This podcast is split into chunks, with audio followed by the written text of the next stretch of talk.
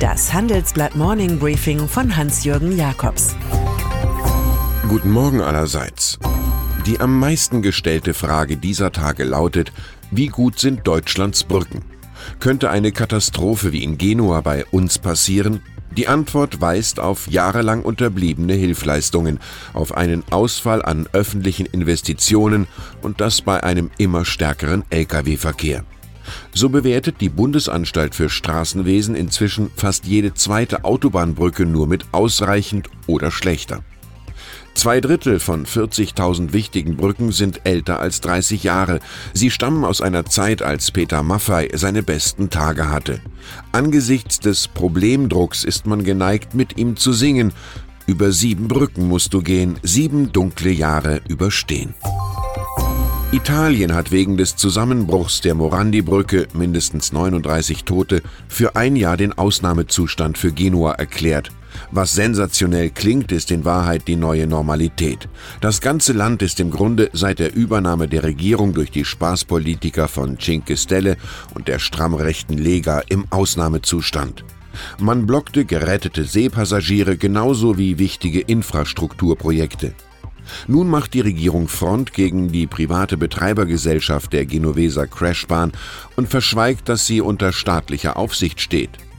Die Welt ist ein schönes Buch, schreibt Dramatiker Carlo Goldoni, aber es nützt jenen wenig, die nicht darin zu lesen wissen. Das fortgeschrittene politische Wrestling der selbsternannten Welthandelskrieger und Geostrategen provoziert neue Paar- und Paktbildungen. Rund um die ökonomisch derangierte Türkei schart sich nun mit dem Scheichtum Katar ein Outlaw der arabischen Welt, gegen den vor allem Saudi-Arabien mobil macht. Tamin bin Hamad Al-Thani, der Emir persönlich, gibt in Ankara wie in Wolfsburg bei Volkswagen das Beste, was er hat und sichert 15 Milliarden Dollar Investitionen zu.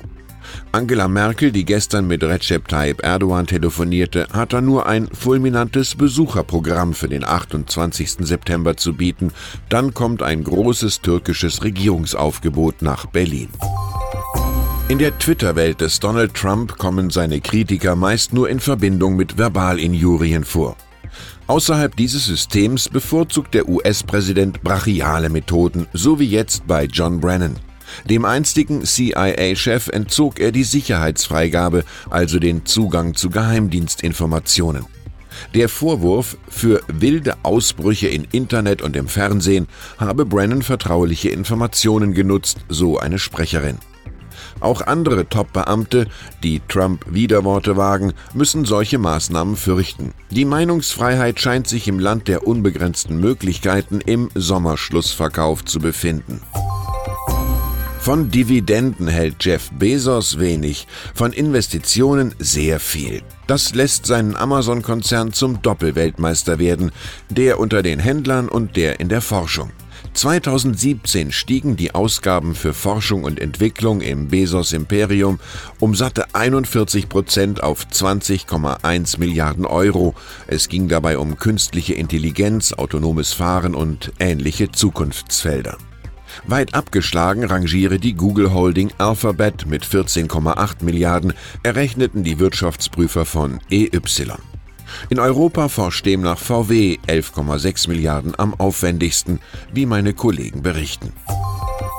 Sein und Design. Am morgigen Freitag erscheint der Chefökonom, der Newsletter des Handelsblatt Research Institute HRI im neuen Gewand. Dort erklärt HRI-Präsident Bert Rürup, warum Donald Trump den US-Dollar als scharfe Waffe einsetzen kann und was Europa dagegen tun sollte. Den wöchentlich erscheinenden Chefökonom können Sie hier kostenfrei abonnieren.